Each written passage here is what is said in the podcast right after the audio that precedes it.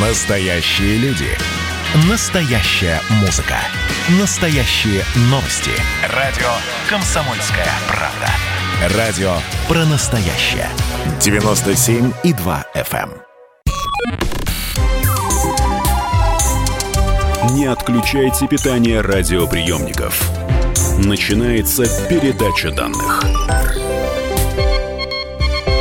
Здравствуйте, друзья! Это передача данных у микрофона Мария Баченина, а в гостях у меня сегодня преподаватель кафедры криминалистики юридического факультета Московского государственного университета Евгения Крюкова. Евгения Сергеевна, здравствуйте, добро пожаловать. Здравствуйте. Ну что, а, главное сразу на маньяков не соскочить, сказала я себе, и решила задать первый вопрос а, вот такого порядка. А, ну, вы преподаете криминалистику, и понятно, что рассказываете и про плохое, и про хорошее студентам, если выражаться достаточно примитивно. Скажите, а вы в курсе о тех, кто перешел на темную сторону? Вот раз, и вдруг на допросе, ну, я даже не знаю, в деле, неважно, как увидели бывшего студента. Э, ну, на самом деле, есть две истории. Одна такая история вроде как уже легенда, а вторая реальная история, э, которую я знаю. Первая, да, молодой человек, он э, перешел на сторону плохую и стал заниматься плохими делами, но, насколько я знаю, сейчас он находится в местах лишения свободы. Угу. И девочка стала заниматься экономическими преступлениями, мошенничеством, э, тоже, к сожалению, сейчас, или к счастью, я не знаю, тоже находится в местах лишения свободы. Потому что иногда ребята путают, что есть хорошо и что плохо, и мы, на самом деле, в течение всех лет обучения им рассказываем, что вот те знания, которые мы даем, да, они опасны, потому что, в принципе, мы вас обучаем-то хорошему, но в этом есть и элемент какого-то плохого, то есть мы рассказываем, как раскрывать, а в, в то же самое время, в принципе, можно обучаться и совершать. Ну, вот и поговорили про криминалистику, теперь, наконец-то, можно про маньяк, сказала себе Баченина. А, если серьезно, столько историй в школах сейчас, ну, мы следим все за новостными лентами. Вот а, вы говорили и мне, и во многих интервью, что, если одной строкой, маньяки живут среди нас, рядом с нами. А как понять, что угроза реальна, что вот-вот подросток, школьник слетит с катушек и пойдет всех убивать? Я понимаю, что тут, наверное, нужны юридические психологи а, на передовой. Но вот какие ваши предложения и мысли по школам, если вообще размышляли на эту тему? Ну, вообще надо обращать внимание на поведение, конечно, человека. Меняется оно или не меняется, в каких ситуациях меняется. Потому что зачастую, когда изучаешь уголовные дела о различных вот особо опасных преступниках, там как раз проявляется, что в определенный момент он стал интересоваться, например, э, насилием, садизмом, э, какой-то жестокостью в отношении там, животных, своих э, одноклассников. Но на это особого внимания не обращались. Считали, что это подростковый вот возраст, и, в принципе, это пройдет. Но со временем у некоторых людей это действительно проходит, у некоторых это не проходит и приобретает новые формы, вот уже более жестокие. И поэтому, в принципе, конечно, надо обращать внимание, на что он интересуется, чем интересуется, да, какие у него хобби, какие странички он там в соцсетях посещает, э, есть ли какие-то у него э, интересы общения с ребятами, на какие темы. То есть, в принципе, конечно, не могу сказать, что надо сразу внимательно относиться к каждому человеку, там уж прям приглядываться и записывать. Э, нет. Но если это система, и человек постоянно, раз там в какой-то период, а раз в месяц проявляет какую-то жестокость, то это, конечно, да, надо уже обратить внимание. А, Евгения Сергеевна, ну, наверное, вот а, профессор Александр Олимпиевич Бухановский нам бы в этом помог. А, это, друзья мои, крупнейший в мире специалист по серийным убийцам. Это те самые Он, маньяки. К сожалению, уже умер, да, к сожалению, но его, его дочь продолжает его дело. Да. И, знаете, я вчера, когда готовилась к нашей встрече, зачитывалась э, вот э, его, результатами его работы, э, что вы вызвало мой интерес, что большинство серийных убийц это люди, которые росли в неполных либо в семьях сильно пьющих родителей, угу. подвергались унижениям, а, подвергались насилию, да, и, или же просто унижение было от каких-то других родственников, астракизм в классе и так далее. Вот а, с другой стороны, я тоже, знаете, была не самым таким вот э, счастливым ребенком, но вроде как бы не готова кому-то пулю в лоб пустить или задушить собственными руками. Где эта черта проходит? Ну, здесь на самом деле очень много факторов. Действительно, часть э, людей, которые росли в неполных семьях, в основном э, отсутствовал, да, отсутствовал отец, присутствовала мать, и мать обладала характеристиками такими особо сильными, волевыми, э, ну, можно сказать, тиран. И не отпускала гулять, не, не разрешала общаться с там, родственниками, ровесниками, и это повлияло очень сильно. Действительно, есть определенная вот эта закономерность. Но есть и другие факторы, которые в совокупности по всей видимости, влияют. То есть эм, это связано с травмой головы. Практически у всех есть определенная травма головы. Ну, практически у всех серийников. Кто-то его ударил или он упал? Сам упал. Да. Э, там Печушкин, бицевский маньяк, он упал с качельки и э, повредил как бы голову. Сколько ему лет было тогда? Ну, маленький был. Угу. У Чикатило то же самое. То есть вот если смотреть на самых-самых знаменитых наших, э, то да, там практически у всех были какие-то травмы либо в подростковом возрасте, в детском возрасте, либо там уже взрослом, но тогда у них сочетание еще и с алкоголизмом и все равно какими-то вот стремлениями там выпить, То есть э, покурить. можно сказать, что травма головы в том или ином возрасте, чаще всего в детстве, повлекла за собой какие-то необратимые изменения головного мозга? По всей видимости, да. И отсюда можно ли сделать вывод, что а, маньяки это в первую очередь очередь психически нездоровые люди. Э, есть определенные психологические отклонения, хотя на самом деле психиатры говорят, что большая часть является вменяемыми людьми, то есть они понимают, что они делают, осознают себя, могут контролировать, но вот какой-то элемент психи- психологии и отклонения, девиации, конечно, присутствует.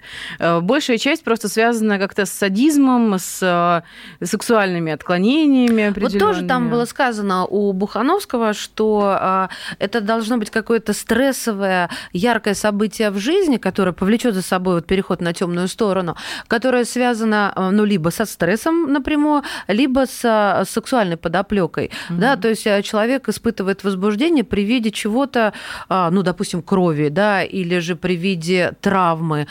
И послушайте, это само по себе считается нормальным, и, или это всегда уже ненормально и заложено природой? Или это вот та черта, в которую, через которую он переходит, и все, дальше дальше назад дороги нет. В принципе, конечно же, э, есть какие-то события в жизни, которые очень сильно влияют, и они просто сочетаются с другими. То есть э, э, Сливко маньяк, да, вот он увидел, как при нем погиб подросток, он увидел кровь, но в этот же момент у него были его половое созревание. Угу. И все это наложилось одно на другое. Он испытал и он, возбуждение, да, да, и потом даже сам... в этот момент. Да, да, да, и потом у него, видимо, на какой-то подкорке это заложилось, что так оно и должно быть. Я к чему веду? Я понимаю, что вы не психиатр, а, вы меня уж простите, но эм, ведь никто из нас не застрахован от таких вещей. Э, потому угу. упасть с качелей, увидеть э, случайно да, какую-то да. трагедию. А, собственно, и э, мы, мы что, должны постоянно стоять на контроле у психологов, психиатров, не дай боже, у юридических, да? Не, на самом деле, конечно же, нет, если это какие-то все таки разовые акции. То есть вы один раз упали и один раз увидели, и больше вы этого, наоборот, боитесь, опасаетесь и не стремитесь к этому, этому, конечно, ни о каком учете быть э, речи не может. Угу. Но если вы потом начинаете, ну, вы, мы все, начинаете потом, наоборот, искать такие ситуации, где можно увидеть э, кровь, и еще уже... хуже сами их провоцируете. Человек в этот момент может себя уже еще контролировать сам? Мне кажется, да. Потому что вот если То читать есть, показания, э, что опасно. он обратил внимание, что он изменился. Другой маньяк, Муханкин, он, вот читая его уголовное дело, да, он пишет там периодически, он вел дневник, во-первых, и в дневнике он пишет, что я не мог себя контролировать, меня постоянно тянуло на кладбище. Я не знал, зачем я туда хожу. Я боролся с собой, я пытался уезжать, но рано или поздно все дороги у меня приводили туда. То есть он это осознает. Звездные войны, да, темная сила и светлая сила, да, борются, и одна из них побеждает. Понятно, что тюрьма, в которую, я надеюсь, они все-таки рано или поздно все попадают, не может исправить маньяка. Но вот вы уже сказали, что э, дочь э, крупнейшего в мире специалиста по серийным убийцам а, Александра Бухановского Ольга, а, она продолжает его дело, и вот она в своей докторской диссертации проследила после каждого тюремного срока время до совершения очередного преступления у серийных убийц все короче, из колонии выходят еще более жестокими. Что с этим делать? Нужен учет. Вот здесь как раз что это значит? Учет все-таки какой-то нужен. Нужна, во-первых, воспитательная работа, подготовка подготовка к обществу, то есть все-таки внутри колонии должна вестись работа. Она сейчас ведется, но не очень хорошо. А в принципе, там, конечно, есть поле для деятельности.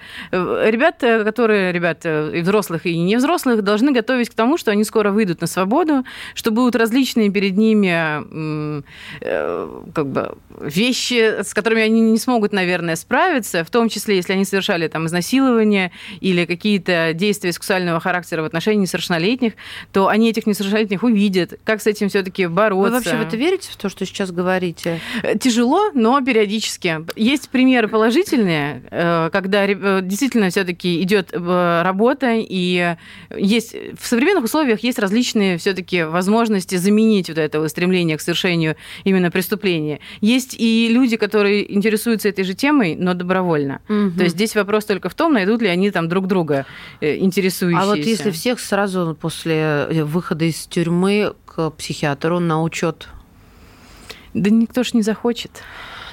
В принудительном порядке, да, конечно, это было бы очень хорошо. Но вопрос состоит в том, э, хотят ли люди. А можно принудительно вылечить э, психа?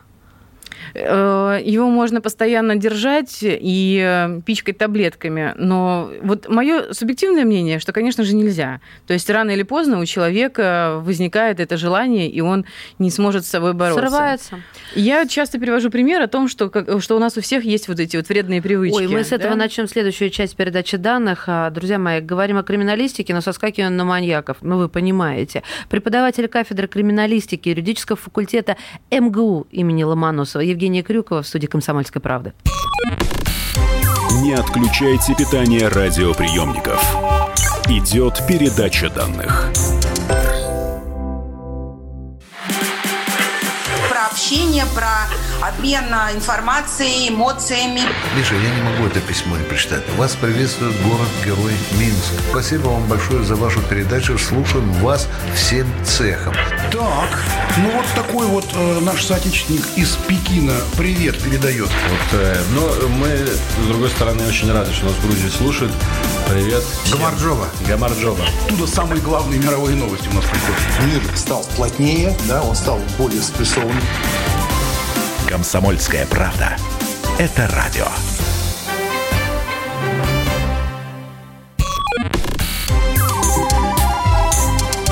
Не отключайте питание радиоприемников. Начинается передача данных. Мы снова в эфире. Мы – это Мария Баченина, Евгения Крюкова, преподаватель кафедры криминалистики юридического факультета МГУ имени Ломоносова. Остановились мы на том, да что вы сами проанонсировали, что в каждом из нас есть этот маньяк. А, как, почему вы пришли к такому выводу? Я, например, я вас спрашивала на последней встрече, вы способны убить? Вы сказали, зависит от обстоятельств. Э, прошли годы.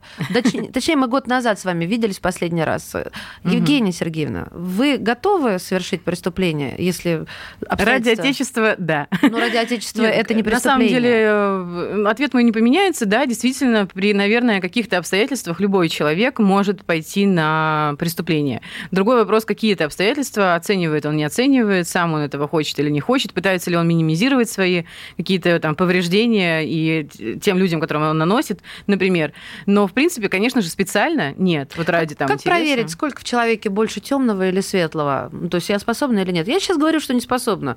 А пять минут спустя спустя? Э, надо задавать какие-нибудь задачки да вопросы Тесты. такие на, на уровень того, как вы будете реагировать в тех или иных ситуациях. Тесты есть? есть?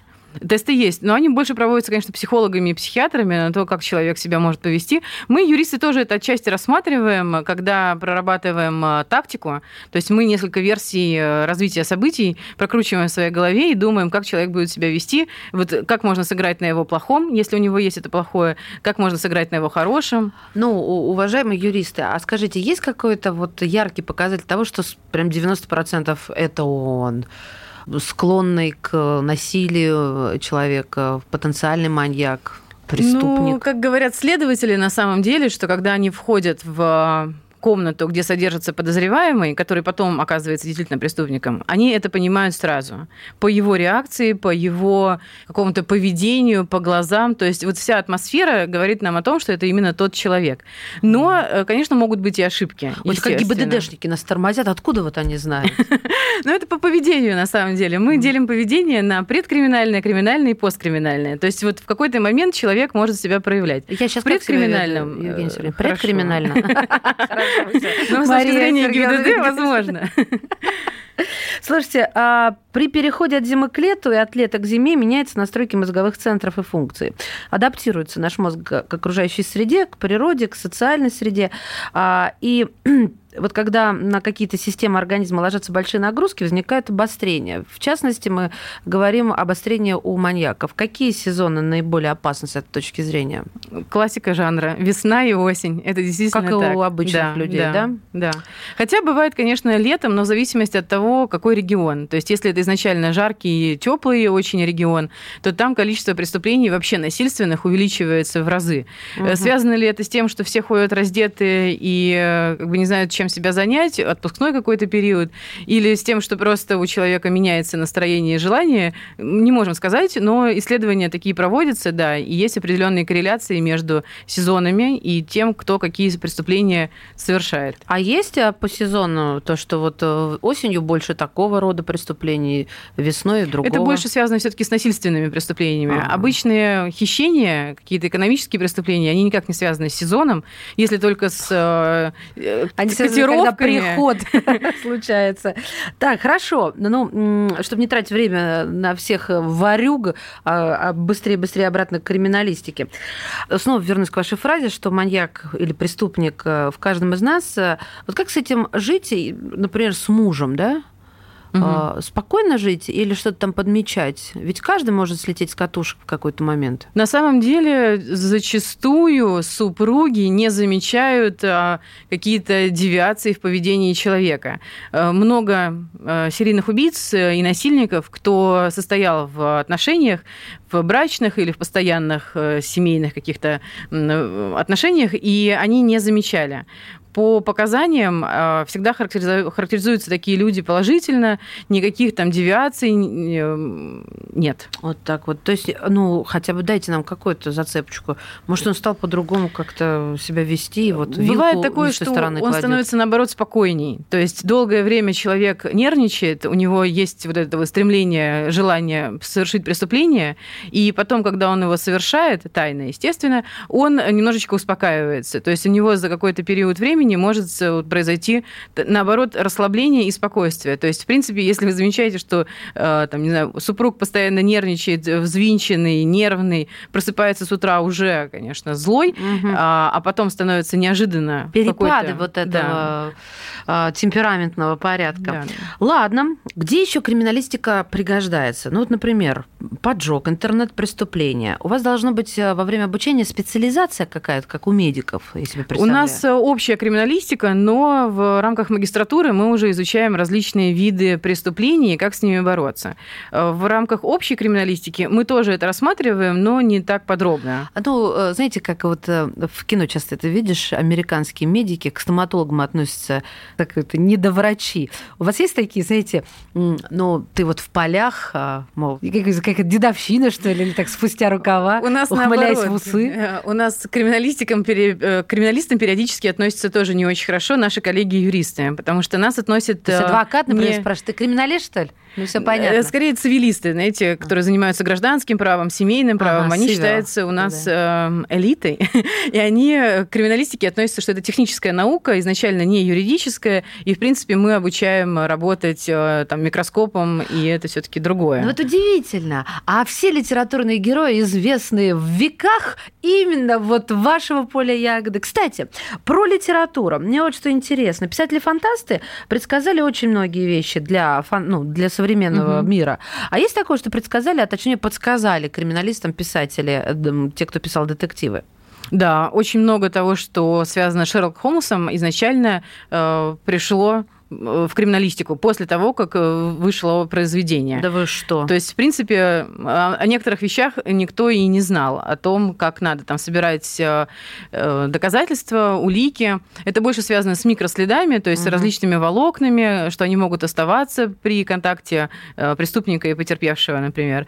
После Шелка Холмса на это стали обращать внимание. Вот это Конан, вот это Дойль. Я читала, что голландцы придумали какой-то специальный кибершлем, с помощью которого можно собирать различные образцы. Вот вы сейчас о них начали, не утруждаясь. Это что такое? Ну, слышали они? Скорее, наверное, про виртуальную какую-то информацию, может быть, идет речь. А-а-а. Или это сканирование? Честно, я не слышала. А есть страна, это... которая, вот знаете, ну, впереди планеты всей в криминалистике. На кого равняетесь? Э, Швейцария и США. Там вообще в Швейцарии преступления совершаются. Мне кажется, там у них вообще ничего не происходит. У них ничего не происходит, именно благодаря хорошей работе в банковской системе. И США. Да, А чему завидуете криминалисты своим американским коллегам? Что у них очень хорошая хорошая техника, современная техника. Фотик классный. Фотик Это же ваш самый главный инструмент работы. Фотик, чемоданчики у них современные на колесиках. У нас сейчас, на самом деле, тоже очень много современной хорошей техники, э, но первоначально у них появилась, и мы, конечно, смотрели с завистью. Сейчас э, все становится лучше гораздо. Евгения, есть вот такой мракобес, не знаю, слышали вы о нем или нет, Герман Стерлигов его зовут. Есть учителя, которые любят рассказывать на уроке или в детсаду, что они сделали бы с воспитанником. Герман всех вешает, эти унижают, это. В таких случаях помогает лингвоанализ? Если я иду к юристу и говорю, проанализируйте, он экстремизмом страдает. Или лингвоанализ это не про это? Лингвоанализ очень помогает, на самом деле, но это немножко не криминалистика, это на стыке между лингвистикой и криминалистикой, а, отдельное направление судебной экспертизы. На самом деле, да, очень интересно там работать, во-первых, а во-вторых, э, действительно помогает. Но это сложная работа по анализу, и все-таки анализ проводится в контексте, потому что отдельные слова всегда можно э, понять неправильно. А в общий контекст и сопровождающиеся картинки, какие-то движения, тексты, они могут уже дать все-таки смысловое значение верное. ДНК надежнее отпечатков пальцев? Пока да. А пока, а что это значит? Пока. Э, может быть, окажется потом с развитием науки, что уже не так все и хорошо. Я к чему? К тому, что вот Медведев э, дал э, отмашку, подписал закон о генетических паспортах. Вам проще станет работать, если у каждого россиянина появится генетический паспорт? Да, безусловно, да. Э, вопрос состоит в том, готов ли каждый человек сдать свои данные. Секундочку. Свои данные. Это закон. Что значит готов? Кстати, про готов не готов. А много ли народу приходит добровольно пальчики оставить? Ведь у нас нет, тоже существует этот нет, порядок. вот в этом-то и проблема. Э, каждый семестр я спрашиваю своих студентов, э, пойдут ли они, готовы или не готовы. Э, обычно из аудитории один человек готов, все остальные нет. Боятся, что когда-нибудь эти данные где-нибудь там всплывут. Мы, конечно, сразу смеемся, что, видимо, вы уже там что-то планируете. Но, в принципе, конечно же, нет. Даже если какой-то отпечаток пальца будет обнаружен, на месте преступления, это еще вообще ничего не значит. Это значит, что вы там были, но когда были, может быть, 10 лет назад, и он до сих пор сохранился. А, может быть, сколько они по времени могут храниться все эти... Все зависит от условий хранения. То есть, если это помещение непроветриваемое, это закрытая какая-то часть, тогда достаточно долго, там, до Все затоптали, лет. кричит следователь в кино. А сколько лет, может, лежит этот кусочек твоей кожи? А, Евгений Сергеевич, в чем у вас выражается профессиональная деформация в вашей жизни личной?